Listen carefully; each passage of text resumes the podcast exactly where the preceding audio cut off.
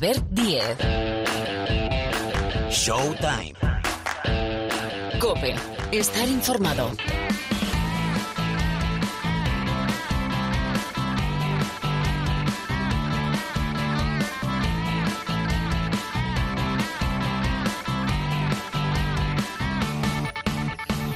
¿Qué tal? ¿Cómo estáis? Bienvenidos, bienvenidos, bienvenidas al último Showtime de este 2019, donde vamos a aprovechar enseguida para hablar de uno de los platos fuertes que tenemos en este final de año, el Barça Real Madrid del próximo domingo día 29 clásico de la Liga Endesa que vamos a explicar, vamos a contar en la antena del tiempo de juego para todas las emisoras de la cadena COPE. Enseguida eh, analizamos, con la distancia todavía de los días, con una jornada de Euroliga, el clásico en el Palau Real Madrid-Barcelona. Hablando de Euroliga, esta semana, jornada 16 de la máxima competición continental, los partidos de los españoles, Alba Berlín, Basconia, tenemos también un interesante Panathinaikos en Real Madrid, Fenerbahce Valencia y Barcelona Olympiacos. También en el programa hoy tenemos tenemos tertulia NBA porque atención que Jordan Michael Jordan ha fichado a Luka Doncic. De eso y de muchas más cosas hablamos en nuestra tertulia sobre todo o casi todo lo que está pasando en Estados Unidos. Y ya en la parte final, previsiones para 2020. Básicamente el preolímpico femenino de las chicas y también los Juegos Olímpicos ya garantizados para los chicos con, con el interrogante de Pau Gasol. Sergio López en la sala de máquinas, al micrófono, Albert Díez. Arrancamos ya.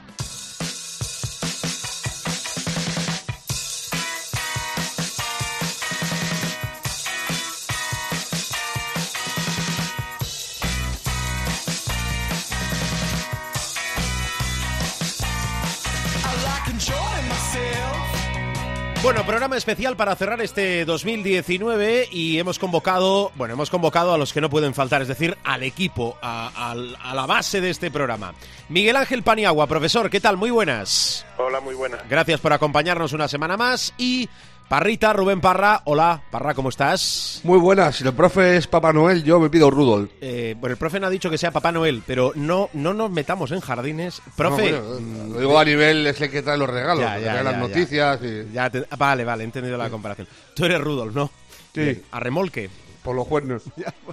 Bien. Oye, eh, tenemos un colofón eh, perfecto para cerrar el año, entiéndase para cerrar el año, porque esto no acaba y sigue.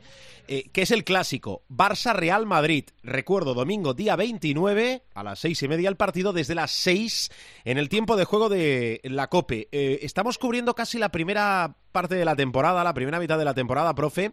Eh, ¿Cómo ves a los dos? Recuerdo, lleva el Real Madrid 10 victorias seguidas en la Euroliga. Titubea un poco más el Barcelona, pero le pones el termómetro al clásico y ¿qué te dice, profe? Bueno, el clásico siempre es un partido muy impredecible. Incluso cuando hay una diferencia entre los dos, que cíclicamente sabéis que ha habido pues épocas en las que el Barcelona era muy superior al Real Madrid y viceversa, sobre todo en los últimos tiempos, pero los clásicos y los derbis son siempre impredecibles, ¿no? Porque tienen una carga emocional y una carga de motivación que un partido normal no tiene, por mucho que los protagonistas siempre nos digan que son tres puntos más en el fútbol o dos puntos más en el baloncesto, ¿no? Eh, como análisis general yo te diría que veo al, Real Madrid en la Liga ACB y como se juega en la ACB y con los recursos que, que tiene a su disposición para la Liga ACB, ligeramente, bueno, eh, entre ligeramente y moderadamente superior al Fútbol Club Barcelona en todas las líneas, ¿no? En la Euroliga eso está mucho más parejo porque el estilo de juego del Barça se adapta mejor, creo yo, el estilo de juego del Barça de Pesic, debo decir, se adapta mejor al estilo de juego que hay en la Euroliga que no el que eh, hemos instaurado en la CB desde hace unos años, ¿no? Un juego mucho más más vivo, mucho más uh, ofensivo, por así decirlo, ¿no? Um, de cara al clásico, pues bueno, con todos los uh, factores motivacionales que, tiene, yo creo que um, dentro de que hay bastante igualdad eh, sobre el papel, sobre el papel, yo diría que el Real Madrid debería ganar el partido. Pero claro, el factor ambiental, la motivación, el hecho de que se juegue en el Palau, pues todas estas cosas equilibran mucho más el, el partido. Pero bueno, si tuviera que apostar, que sabes que no me gusta, eh, mm, eh, haciendo un análisis más o menos razonable, yo te diría que un 2 pondría un 2 en la quiniela con, ah, con reparos. Vale, eh, Párrate, ahora te pregunto por cómo ves el clásico, pero la mejoría del Real Madrid, eh, ¿dónde radica? Pues eh, bueno saberlo, no tengo ni idea, porque, tengo que digo en serio, creo que tiene, tiene que ver mucho, primero, con el factor Randolph, si te refieres a la Euroliga, que es donde empezó fatal la competición y ha encadenado 10 victorias, yo creo que el, el, actor fundamental de eso ha sido Randolph. Y luego el nivelazo que está mostrando Campaso esta temporada de nuevo. Está a un nivel, fue MVP el año pasado en la CB, en las finales, y está a, un nivel eh, muy similar. Eh, hay que tener en cuenta una cosa, el Madrid está muy cerca del nivel que puede dar como equipo. es, un super equipo en modo transatlántico y estoy totalmente de acuerdo con el profe. Es que en ACB no es que vaya sobrado, es lo siguiente. O sea, lo, del otro día con el Andorra es un ejemplo clarísimo, una, una barbaridad eh, estratosférica. Y hay que tener en cuenta que la Provítola, que era un tío que a todos nos maravilló el año pasado con la Peña, no está rindiendo ni al 5% de lo que se esperaba. Hmm y con todo y con eso el Madrid parece muy fiable. Aparte ahora empieza a recuperar a gente, aparece Merdi, eh, en algún momento de la vida volverá Yul, eh, Felipe a ver si deja de, tener lesiones y también eh, puede sumar. Yo al Madrid le veo más cerca del tope que puede dar como equipo que, al Barça y, de, de la mejora en Europa yo creo, ya te digo, yo me quedaría. Yo he visto actuaciones de Randall de estas de empezar con 5 de 5 en triples y barbaridades de 16 puntos en un primer cuarto, que son más de, de NBA que, de Euroliga o ACB. Mm, eh, profe, em, ahora voy contigo, para que no me he olvidado. ¿eh? Em, en, el, en el debe del Barça, eh, no por. No tengo que ser yo el que argumente o justifique al Barcelona, sí que es cierto que está jugando sin, sin director de orquesta, es decir, está jugando sin base, sin un base natural, lo está haciendo muy bien Hanga y después esa carga de minutos. Yo creo que lo que, lo que llama la atención del Barça con el potencial que tiene son esas desconexiones en algunos partidos, ¿no? Sí, hay dos factores que, que cuando uno analiza al Barça y después de verle muchos partidos, tanto en Euroliga como en Liga CB, como hemos visto, eh, destacan por encima de todo, ¿no? Y es uh, una muy obvia, ¿no? Que es la el impacto que tiene no tener un director de juego. El director de juego siempre, y más con entrenadores tan carismáticos, por así decirlo, tan controladores, ah, por decirlo de una manera más clara, como Pesic, ah, son absolutamente necesarios porque son el alter ego del entrenador en el campo. Siempre lo son, pero si el entrenador es un entrenador de control, el, el, point guard, eh, el playmaker, por así decirlo, eh, más que point guard, el playmaker, el que crea el juego, crea el juego en función del entrenador. Por lo tanto, la ausencia de playmakers, eh, generalmente cuando el entrenador es muy controlador, como es el caso de Pesic, se nota muchísimo más. Y luego las desconexiones yo creo que tienen mucho que ver con el, con el nivel de exigencia, eh, sobre todo defensiva, que, que impone Pesic, ¿no? Le ha pasado también al Vasconia y yo creo que todo esto enlaza con uh, al Vasconia de Perasovic, quiero decir, todo esto enlaza con algo que, que ya he comentado en alguna ocasión, ¿no? Y es que el estilo espartano que tienen los entrenadores de la antigua Yugoslavia, eh, yo estoy pensando en Obradovic también en el Fenerbahce, donde me, llegan señales continuas de que los jugadores están muy desconectados con él.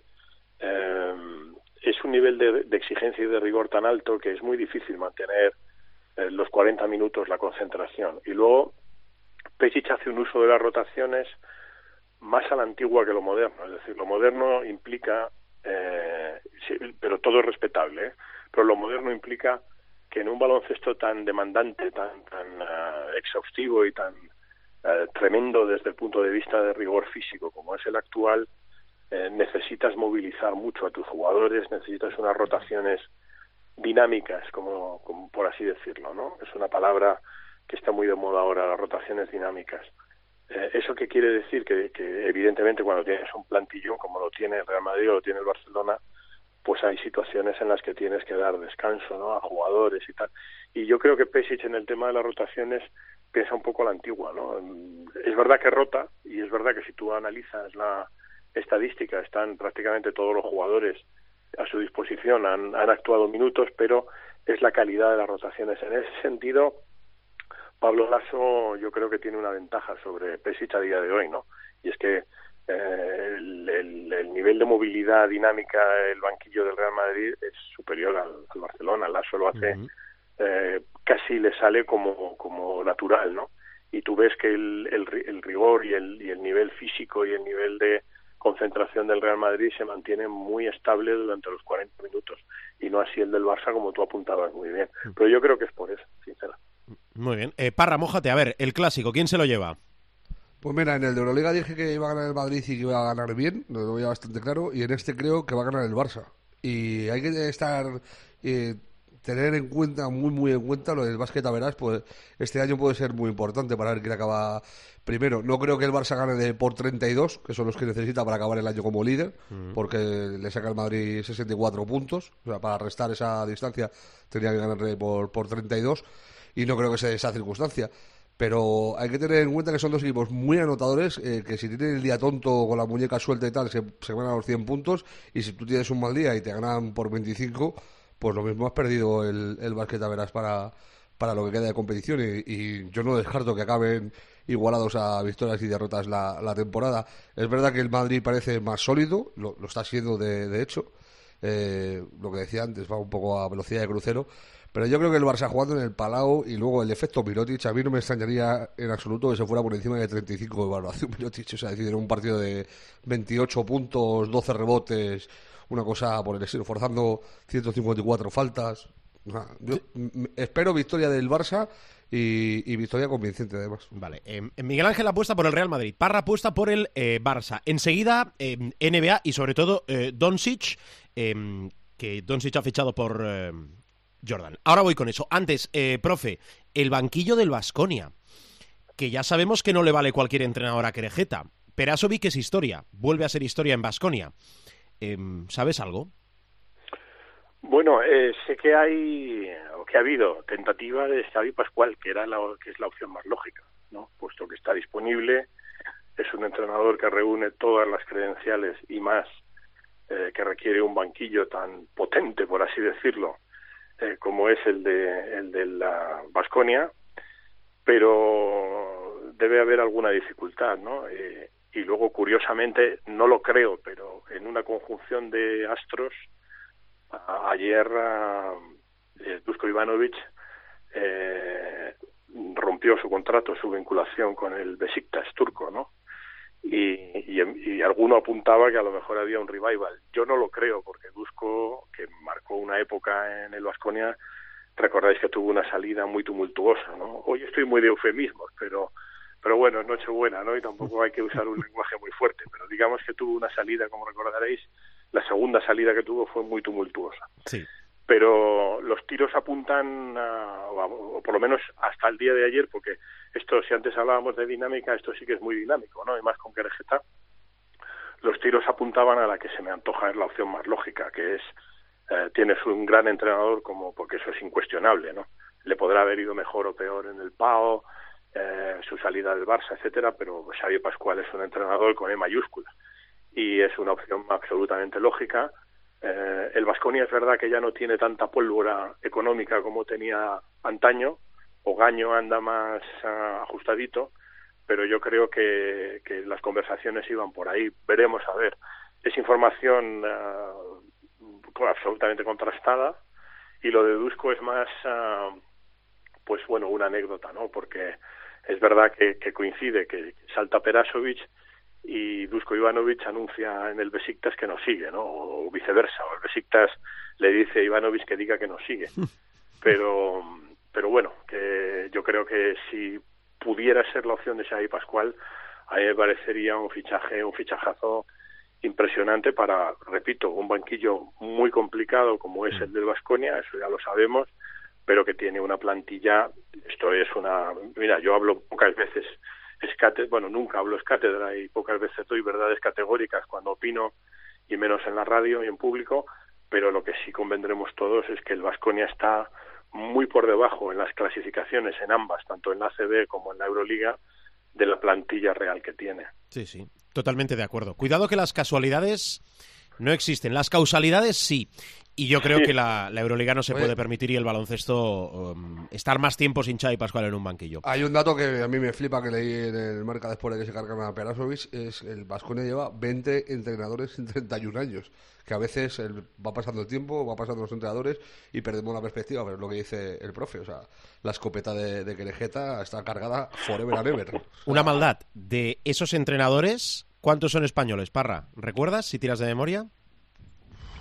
Sí, hay algunos, ¿no? Pedro Martínez. Yo creo que eh, tiene mucho más peso el lado serbio, o sea, bueno, el lado de la extinta Yugoslavia, por así decirlo, que, el lado español, sí, sí. Bueno, pues. Sí, porque Querejeta lo que busca. Eh, José Querejeta, que es eh, el. Vaya por delante que siempre lo digo, ¿no? Que es el mejor ejecutivo de baloncesto que tenemos en España y probablemente uno de los dos o tres mejores. Ahora que ha venido Alishan a a, a Fenerbahce, que es un genio, un tío educado en Harvard y tal, desde el punto de vista ejecutivo es muy difícil superarle, porque tiene todos los másters y todos los doctorados habidos y por haber, y una empresa que vale 8.000 millones de dólares en Turquía, ¿no? Pero Kerejeta es un ejecutivo de primera línea. Ahora bien, tiene dos características, yo le conozco desde hace treinta y tantos años, eh, tiene dos características que son muy claras.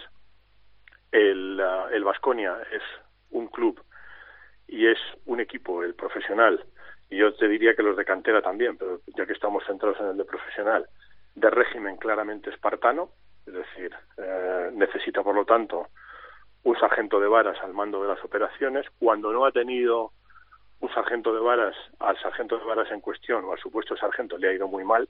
Estoy pensando, por ejemplo, en Julio Lamas, un gran entrenador, pero digamos de un corte más blandito y tal, y no, no le fue bien. Salva Maldonado, y en general los entrenadores españoles, aunque se pongan duros, no son tan duros como los de la antigua Yugoslavia, que eso les viene de, fábrica, porque es lo que, lo que han mamado y lo que en, la educación baloncestística que han tenido, y por lo tanto, claro, es muy lógico que ese perfil se adecue mucho a lo que a lo que quiere que dejeta de un entrenador. Luego ya tendríamos que valorar si ese modelo de, de régimen espartano eh, llevado al paroxismo por Dusko Ivanovic, que se cuentan anécdotas de que eh, controlaba incluso las comidas de los jugadores, eh, pues eh, habría que valorar si ese régimen espartano, ahora que entramos en la segunda década del milenio, del siglo XXI, es el régimen más adecuado para el baloncesto moderno y para lo que son los jugadores en la era moderna, ¿no?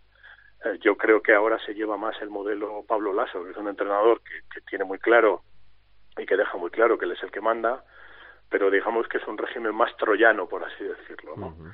Pero es que es muy consecuente, Crejeta siempre ha sido muy consecuente con esa idea que tiene de, de tener un régimen espartano, pues siempre necesita entrenadores de un perfil espartano y en baloncesto europeo Esparta ha estado siempre en la antigua Yugoslavia. Estoy pensando y no me, sale más de, no me sale más de cuatro españoles, ¿eh? No, no, es que... Salva O sea, estoy pensando Martínez, en, Comas, eh, Salva Maldonado, Pedro Martínez y Ivonne Navarro, son los jugadores que me salen a mí. Ivonne Navarro, sí, bueno, pero Ivonne Navarro fue más interino, gran entrenador, por cierto. Muy de acuerdo. Gran coco, gran preparación y gran entrenador.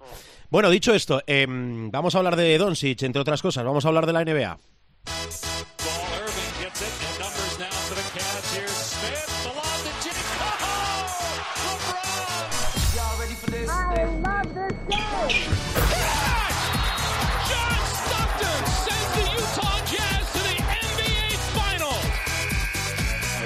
Con ganas de jugársela.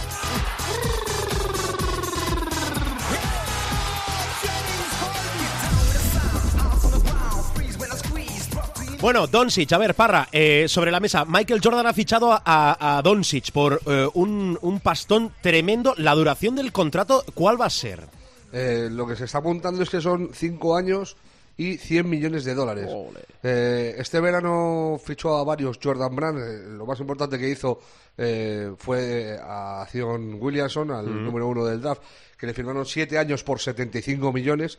El otro día decía yo en tiempo de juego que si le han dado 75 kilos a Acción por 7 años sin debutar, que si a Doncic le daban 7 años se iba por encima de los 100 kilos seguro. Pues mira, se va a los 100 kilos con 5 años. La cuestión de esto es que eh, por una cuestión contractual yo creo que hasta febrero por ahí no lo van a hacer oficial porque tiene Nike un derecho de tanteo de 160 días y aunque eh, Jordan Brand es filial de Nike, eh, a nivel contractual podría ejercer eh, lo de igualar la oferta, no lo van a hacer, pero vamos, que hasta febrero o marzo yo creo que no lo van a hacer oficial del todo. Y viene a refrendar una vez más que Doncic se nos ha ido para siempre. O sea, que está ya ha dejado de ser un humano, es un extraterrestre y está en el, en el Olimpo de, de la NBA.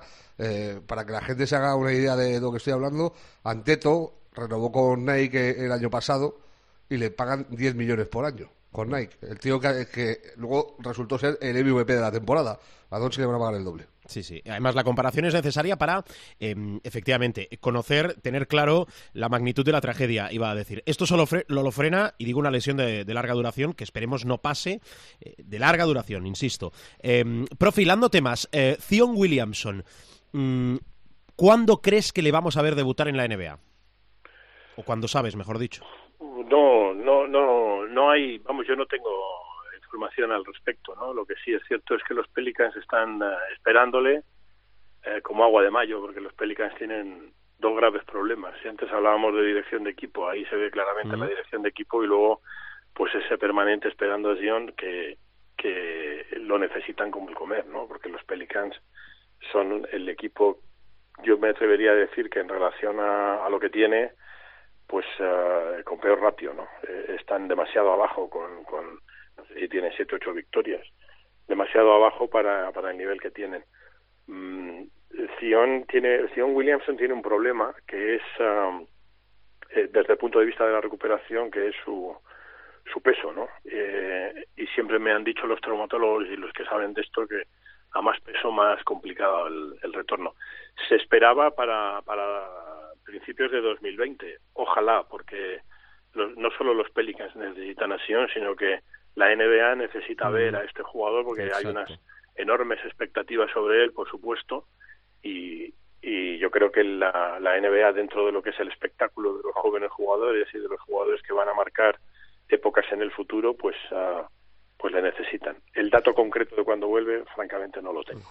Te digo una cosa, se empieza a ver la, final, la luz al final del túnel, ¿eh? porque ya, eh, ya, está haciendo rondas de tiro antes de los encuentros. Eh, se le ha visto en varios vídeos eh, calentar en el pabellón de los Pelicans haciendo lanzamiento. Si es verdad que hace suspensiones de puntillas, que digo yo, o sea, hace un micro salto, no, no hace grandes movimientos, ni grandes, son, son tiros muy, muy delicaditos, por así decirlo. Pero ya poco a poco va subiendo la, intensidad en los entrenamientos y, falta por ver cuándo le dejan entrenar 5 para 5, que esa realmente, esa es la clave cuando le dejen entrenar 5 para 5, después de 3, eh, 4 entrenamientos eh, de contacto, se supone que ya debería estar para, para, empezar a entrar en la dinámica del equipo. A ver si es verdad, en 2020, eh, cuánto...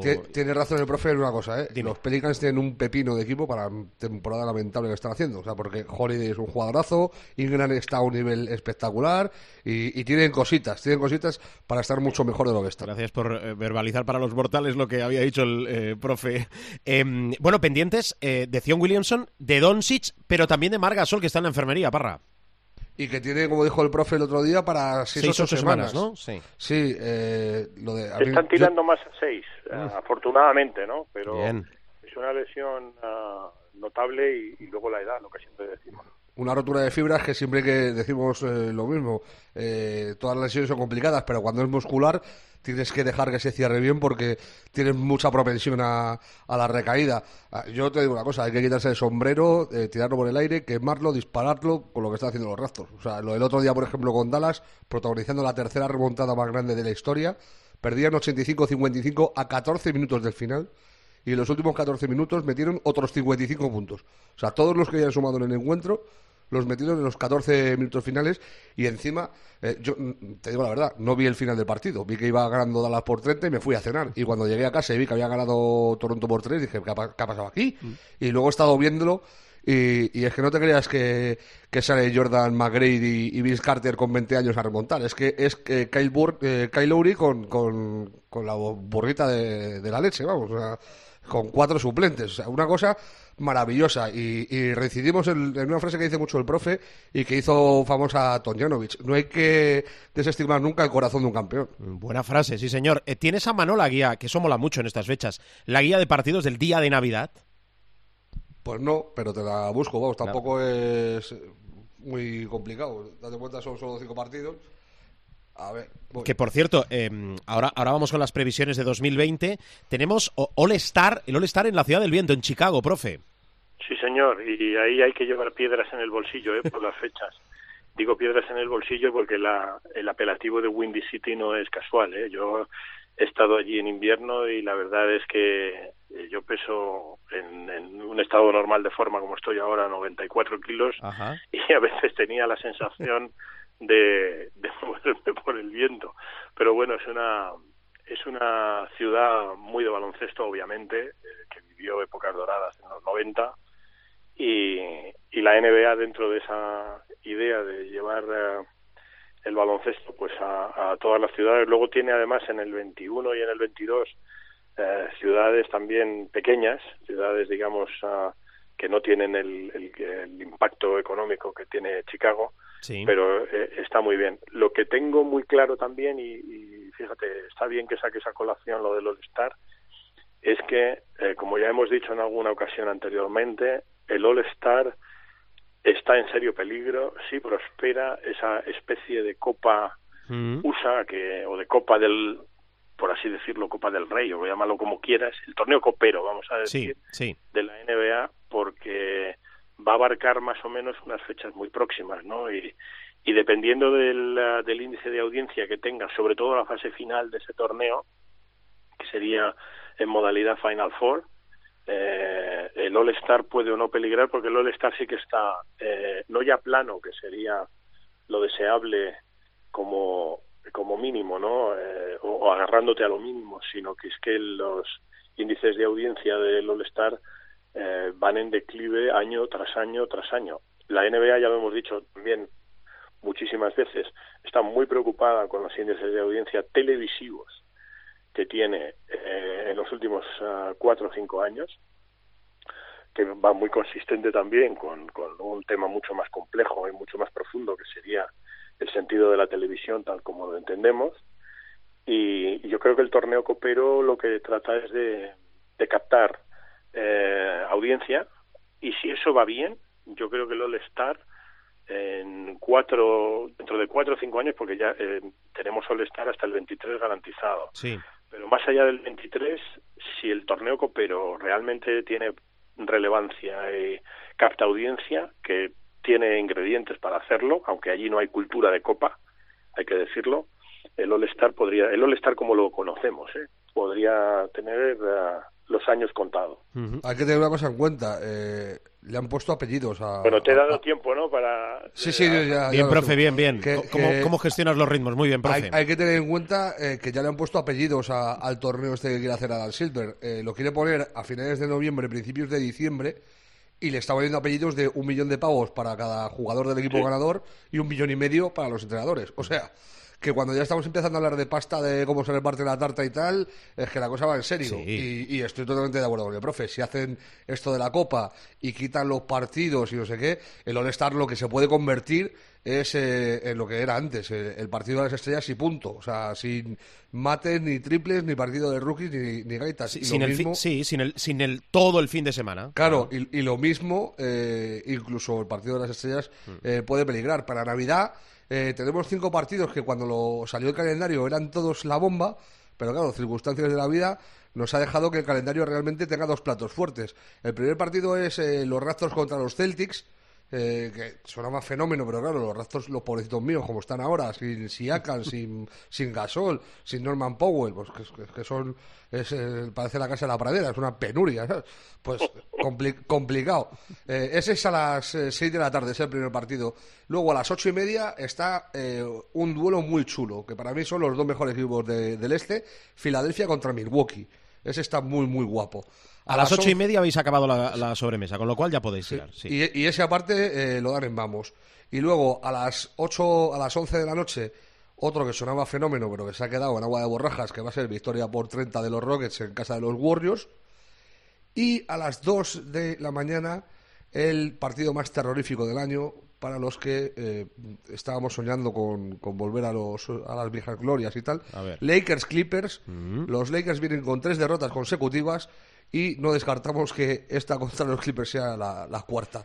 Y luego termina el menú con, con un Denver Nuggets Pelicans que igual, pues cuando lo sacaron, qué guapo, Zion Williamson en Navidad, Claro. con los Pelicans que prometen mogollón, con Ingram, con Holiday, con Reddy, con Lonso y con San Pico Pato, contra los eh, Denver Nuggets. Lo más normal es que Denver gane también con, con comodidad. Bueno, ya tenéis el, el menú. Eh, por cierto, seguimos muy pendientes. Está en estado grave después del derrame cerebral David Stern, quien fue comisionado de la NBA. En Nuestras realidad está con en él. estado Sí, crítico, Albert, crítico.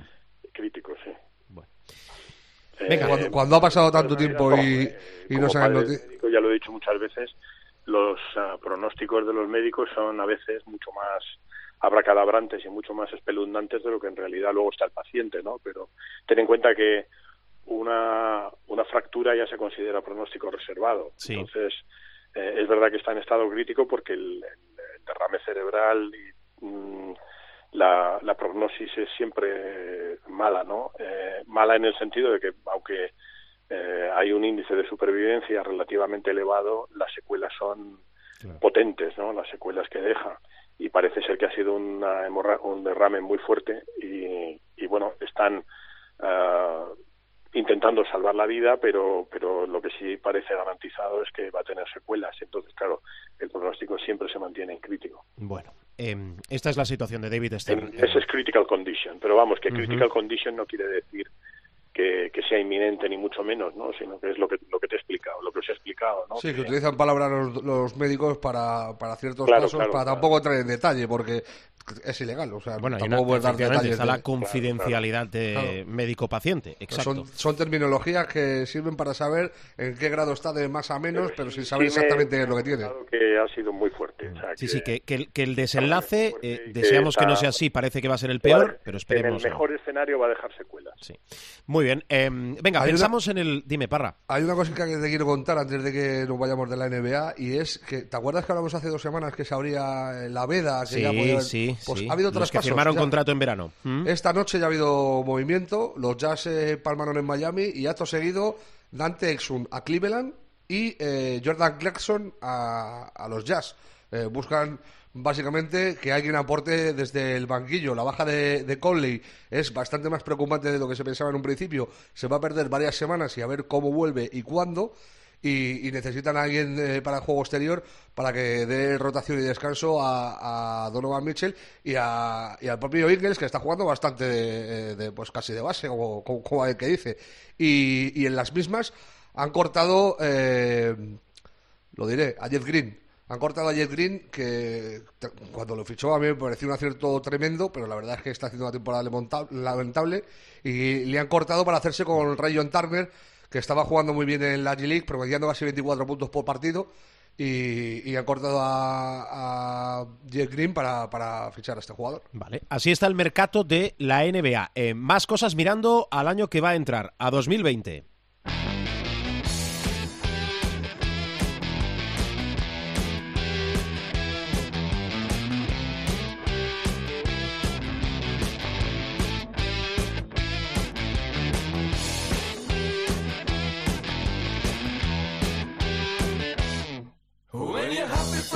...2020, año olímpico. Eh, Parra, empezamos casi cronológicamente con lo que nos vamos a, a encontrar nada más entrar. En febrero, el preolímpico femenino. Hombre, muy mal se nos tiene que dar en el grupo con China, con Gran Bretaña y con Corea del Sur, porque pasan tres, ganando un partido estamos en los Juegos, están nuestras chicas en los Juegos. Hombre, lo normal es que ganemos incluso los tres, o sea, sería lo lógico, pero si es verdad que son tres rivales, no son ninguno de los tres una broma, o sea, es normal que ganemos los tres, somos las vigentes campeonas de Europa y tenemos una selección muy potente. Otro Eh, debate es cómo eh, y por qué la vigente campeona de Europa no Sí. tiene billete directo para los Juegos, pero ese es otro debate. Pero bueno, sí, pero eh, nos enfrentamos a China, que si tienen un día acertado en, en el triple y tú estás eh, negada, te pueden ganar. Ya nos han complicado algún partido las asiáticas. Eh, contra Corea, que a priori es el peor rival de todos, que igual que las chinas, pero con menos calidad, si tienen un gran día en el tiro exterior y tú estás mal, eh, pues puedes perder. Pero vamos, eh, Corea sí, eh, por el juego interior las tendríamos que, que machacar. Y, luego está Gran Bretaña, que fue eh, para mí la gran sensación del europeo que ganamos eh, este año. Semifinalista, ¿no? Quedaron cuartas, sí, sí. Hicieron un torneo eh, magnífico y, va a ser una selección dura de roer. Yo creo que lo lógico es que estemos sin muchos sobresaltos en, en Japón, que es, por otra parte, como bien has dicho, el lugar que nos pertenece por derecho. Sí, claro. y los chicos, a ver, em, torneo olímpico. Ganamos el Mundial, plaza directa. Eh, ya viene anunciando Miguel Ángel Paniagua, lo hemos comentado aquí ya desde hace meses, que va a ir con, toda la guardia pretoriana y más después del Mundial y del papel que hizo eh, la selección norteamericana. Eh, dicho esto, con los matices, con los meses que faltan, con las lesiones que esperamos no se produzcan, con el condicionante de Pau, desde la distancia, para arrancar el año, ¿qué papel ves que puede hacer la selección española masculina en los Juegos, profe? Yo creo que el, papel lógico sería eh, optar y competir eh, por medallas, exceptuando la de oro. Eh, me valdría también el cuarto puesto y, por ahí deberíamos estar. Va a ser muy complicado, o sea, no, no pensemos que por ser campeones del mundo vamos a tener ya la garantía de la medalla de plata, ni mucho menos. Es decir, las selecciones vienen muy potentes, las que van a clasificarse día preolímpico, que siempre se dice que vienen cansadas por un preolímpico riguroso y tal, vienen con un ritmo de competición endiablado y con una adrenalina eh, por encima de lo normal, muy por encima de lo normal, y por lo tanto nos enfrentamos a un torneo olímpico muy complicado donde puede haber trampas en el camino desde el principio, ¿no? Pero en buena lógica y lo razonable sería que la selección española compitiera por las por las medallas entendiendo por las medallas, la de plata y la de bronce, porque con mayor o menor dificultad el equipo, mm, si no el A, el A prima de Estados Unidos, que seguro va a presentar, más aún teniendo en cuenta que puede ser la despedida de Popovich de los banquillos, eh, estamos ante una selección de Estados Unidos virtualmente imbatible, ¿no? Mm. Pero mm, imbatible, bueno, pues en los últimos años, eh, salvo en Río 16, que fue un paseo militar contra Serbia, las dos anteriores, Londres y Beijing, contra España no fue un paseo militar, o sea, tuvieron que sudarlo, ¿no? Aunque hubo una ventaja cómoda, relativamente cómoda, sobre todo en Londres, en, Beijing menos. Pero yo creo que si va con la Guardia Pretoriana, el oro está conseguido eh, y por lo tanto habría que optar plata-bronce, pero también me vale el cuarto puesto. Es decir, eh, por ahí tendría que estar en buena lógica y como tú has dicho, con, eh, como tú muy bien has dicho, con todos los condicionantes previos que estamos hablando eh, a finales de diciembre y principios de enero de 2020, ¿no? Falta un montón de lesiones, de altas, de bajas, de modificaciones, etcétera, no solamente en la selección española, sino en, en otras selecciones. Y, y sí que veo que alguna selección que venga del preolímpico, Virgo, o sea, por ergo Canadá, la propia Serbia y tal, van a venir con una potencia descomunal, porque Canadá, que llevó al equipo Z prácticamente en el Mundial, en el preolímpico va a llevar el A. Eh, y el A, o sea, el A, el A plus. Con lo cual Canadá es un rival muy potente porque, bueno, tiene una. Esos también tienen una guardia pretoriana importante, ¿no? Mm, Serbia también, porque estuvo muy por debajo de sus posibilidades, a mi juicio, en el, en el Mundial, pero, pero no va a ser fácil, no va a ser fácil. Hay cuatro grupos al ver. En el primero, eh, los claros favoritos son, son Serbia, aparte lo juegan en casa, ese preolímpico. El principal rival serían los italianos. Luego hay otro grupo en el que eh, están Eslovenia y Lituania, que deberían luchar por la plaza, que se juegan Kaunas. Eh, con los lituanos como, como, locales. Entiendo que con Domantas Sabonis y con, y con Malanchunas en el equipo nacional y con Doncic y, y, Dragic en, en Eslovenia. En el tercer grupo, que se juega en Croacia, están, aparte de los croatas, eh, alemanes y, rusos. Eh, estoy quitando Brasil, México y, Túnez porque creo que no les va a dar el nivel para competir con ellos. Veremos a ver. Y luego está la madre de todas las desgracias, que es el último grupo que se juega en Canadá, que es lo que dice el profe. Canadá tiene 18 tíos de potencial NBA brutal, si los lleva. O sea, si no va con el equipo H que llevó al Mundial, si va con el equipo bueno que pueden presentar, mm. estamos hablando de Jamales Murrays, de Wiggins y de, y de cositas eh, que para darle de comer aparte. Y tienen ahí a un chaval que se llama Antetokounmpo.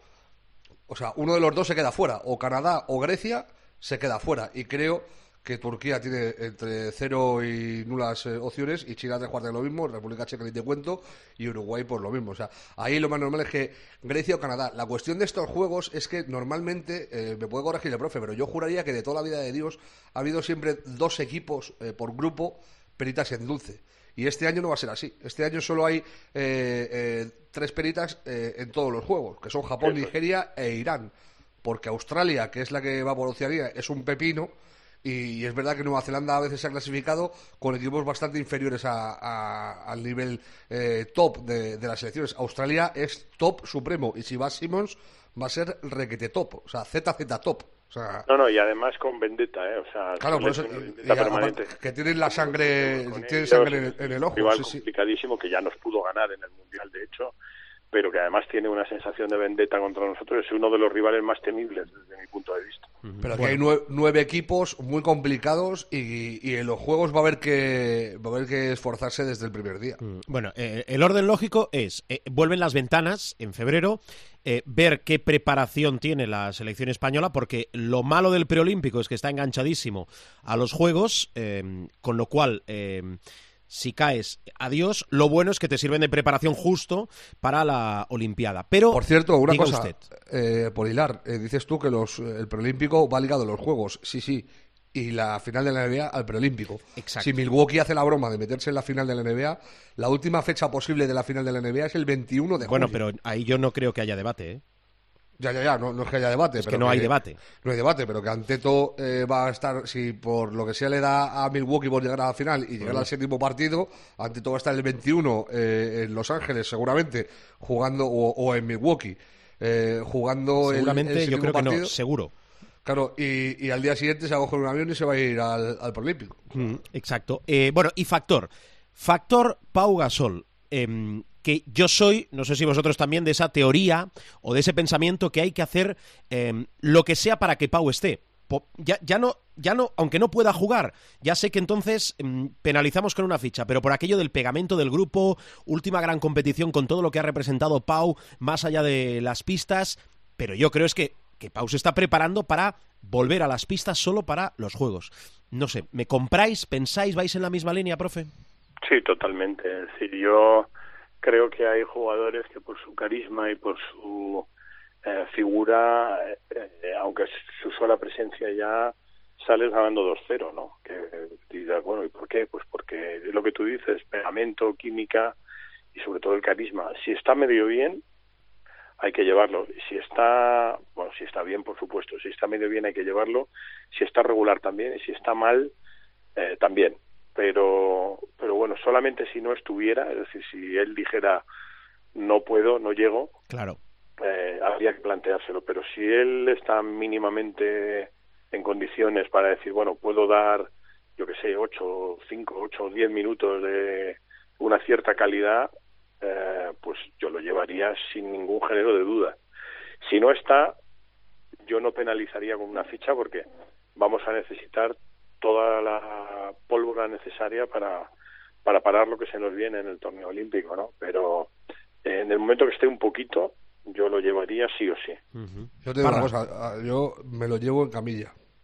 O sea, a mí, si Pau Gasol me llama, yo soy escariolo y Pau Gasol me llama el día antes de la lista y me dice, es imposible que yo juegue medio segundo, le llevo igual. Sí, sí, que yo, estoy de acuerdo contigo. De bien nacidos es ser agradecidos y si a alguien le tiene que estar agradecido el baloncesto español por todo lo que nos, ha hecho disfrutar en los últimos 20 años es a este tío. O sea, y yo no quiero eh, entrar en nombrar a gente tal por no hacerlos de menos, pero que hemos esperado a gente que, que no le llega a la historia de Pau tiene suela el zapato. Y verano tras verano hemos estado esperando a X o Y jugador para ver si se recuperaba de una molestia aquí y de una molestia allá. O sea, yo a Pau me lo llevo en camilla, aunque solo sea para que esté en las comidas, para que anime, para que motive en vestuario, para eh, lo que decías tú de la moral del grupo. O sea, efecto Willy Reed, eh, lo que hizo Willy Reed de salir, meter una canasta y que los 10 ganaran el anillo con el cojo pues eh, a mí me da igual incluso que no pueda salir a meter esa canasta. Y que hay, gente, que hay gente que, que, come que come aparte, que, que no todo el mundo es igual y a Pau hay que catalogarle no solo por lo que ha conseguido en las pistas, sino también más allá. Hay que ser sincero, Albert. Eh, los grupos son de 12, pero eso es una mentira. El torneo lo juegan 8-9.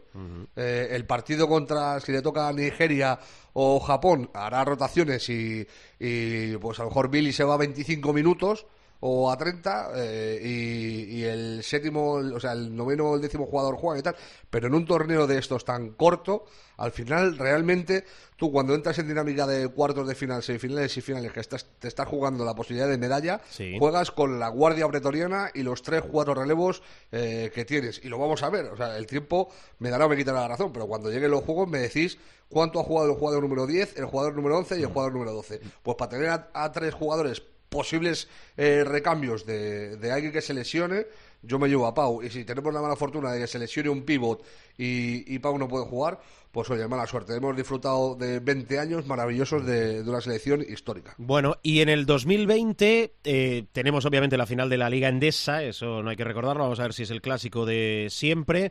Eh, final a 4 de la Euroliga, interesantísimo, en Colonia, en Alemania. Y después la Copa del Rey en Málaga, que eh, sí pedimos, creo que no nos acaben infartando como en las últimas y el corazón no se salga del pecho. Bueno, lo vamos a dejar aquí. Profe, ¿algo más que quieras añadir? No, nada más. Un placer y esperamos que el año que viene continuemos uh, con, con el Showtime y con el baloncesto en la cadena COPE. Sí, un no, abrazo a todos. No nos ha dicho la casa que nuestra querida empresa que vaya a ser lo contrario. Vamos a volver el día 7 de enero Primer programa de 2027 de enero para que eh, traigan los que les hablan algún regalito en forma de noticias. Siempre es bueno poner deberes. Parra, cuídate mucho, ¿eh? ¿Algo más? No, felices fiestas para todos. Que tengáis una feliz Nochebuena, una gran Navidad y una feliz salida y entrada de año. Que nos escuchamos el 29 en el Clásico y que mucha salud para todos, que es lo más importante. Y que os queremos a todos de vuelta, es decir, mucha precaución, comidas, viajes, desplazamientos, mucha salud, los mejores deseos para 2020 de la familia de la COPE, de la familia de los deportes de la COPE y de la familia de Showtime. Profesor, gracias por este año, cuídate mucho. Igualmente, un abrazo. Adiós, Miguel Ángel. Parra, lo mismo digo, ¿eh? Besos para los dos, abrazo. Adiós.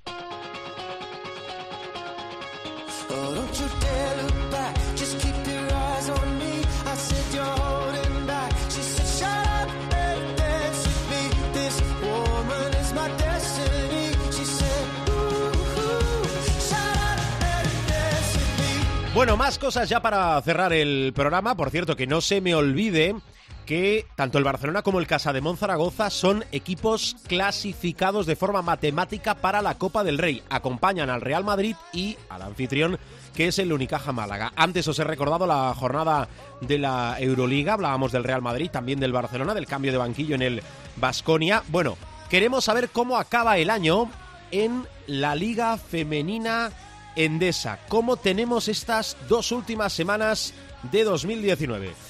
José Luis Gil, muy buenas. ¿Qué tal, Alberto? Muy buenas. Bueno, pues el año que se marcha, el 2019, nos deja en la Liga Femenina fundamentalmente que ya tenemos completo el cuadro de participantes en la fase final de la Copa de la Reina, que van a ser, recordemos una vez más, Spar City y Girona, Perfumerías Avenida, Valencia Basket Club, Lointec Guernica Vizcaya, Ciudad La Laguna Tenerife, Cadilaseu, Araski y el último en llegar a esta fase final, el Durán Maquinaria Ensino. Todo se ventilaba esa última plaza en la última jornada. Durán Maquinaria Ensino visitaba la pista del colista de Benvibre y no falló 57 a 69. Triunfo que invalidaba ya cualquier tipo de combinación adicional para dirimir esa octava plaza que disputará la fase final de la Copa de la Reina en Salamanca. Estaba la expectativa Manfilter Zaragoza, que se impuso 7-2-6-7 a Campus Promete, una victoria que no le vale para la Copa, pero que sí que le sirve en clave de permanencia y se quedó también a las puertas Nissan Alcáceres Extremadura, que lo tenía más complicado, recibía al Perfumerías Avenida, se impuso la lógica, victoria de las salmantinas 5-5-6-9 sin sufrimientos para el equipo de Miguel Ángel Ortega. Teníamos derby catalán en la jornada. Se impuso Spar City Lifun y Girona 5-4-5-6 en la pista de Cadí Laseu, donde los dos equipos acusaron un poquito el tener que compatibilizar la competición doméstica con la competición europea. Valencia se impuso sin problemas 6-2-4-9 a Quesos el Pastor. Lointec Guernica perdió en el derby vasco frente Leia Guipúzcoa 67-70. No hay peor cuña que la de un derby autonómico en este caso, mientras que en el eh, Ciudad de la Laguna Tenerife Araski se impuso el equipo local, el equipo tinerfeño, por 86 a 78. La última jornada de la primera vuelta nos deja un MVP compartido por Jenny Sims y Leia Dongue. Uh, no es la primera vez que pasa esto en la Liga Femenina. Recordemos el 5 ideal de la semana. Alejandra Quirante, la base de embutidos Pajaril Benvibre, con 24 de valoración. Jenny Sims, la escolta de Extremadura, valorando 27. Calis Lloyd, para la posición de alero, la jugadora de Durán Maquinaria Ensino, valorando 22. Los 27 de Leia Dongue le valen la posición de ala pivot. Y Nainguma Koulibaly, de Sparsi Telefoni Girona, completa ese 5 ideal de la semana en la posición de center. Como has eh, decidido que tengamos eh, vacaciones y no volvamos hasta pasado eh, Reyes, pasado Año Nuevo, pues te recuerdo que tenemos dos jornadas para arrancar la segunda vuelta de la competición. La más inmediata, 28-29 de diciembre, con los emparejamientos que eso es el Pastor Guipúzcoa, Valencia, Sparsi, Tilifun y Girona, Cadillaceu, Durán Maquinaria Ensino, Benvibre, Araski, Tenerife, Campus Promete, Manfilter Casablanca, Perfumerías Avenida y Nissan Alcáceres Extremadura, Lointec Guernica, Vizcaya. Antes de que pasen los Reyes Magos, Nueva jornada, la decimoquinta, con estos partidos: Guipúzcoa, Extremadura, Vizcaya, Manfilter, Perfumerías, Tenerife, Campus Promete, Benvibre, Araski, Cadilaseu, Ensino, Valencia y Girona, que eso es el Pastor.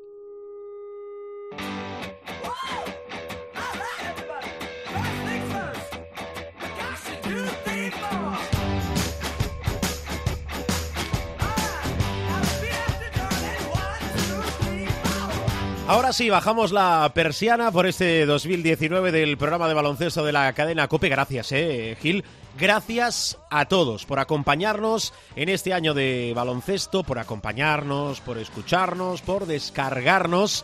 El 2020 más y sobre todo mejor. Con lo cual los mejores deseos, lo decíamos antes en la tertulia con Paniagua y con Parra. Felices fiestas, feliz Navidad y mucha prudencia, mucha prudencia, pero sobre todo mucho baloncesto. Hasta el año que viene, 7 de enero, salimos en martes, Showtime 2020. Adiós.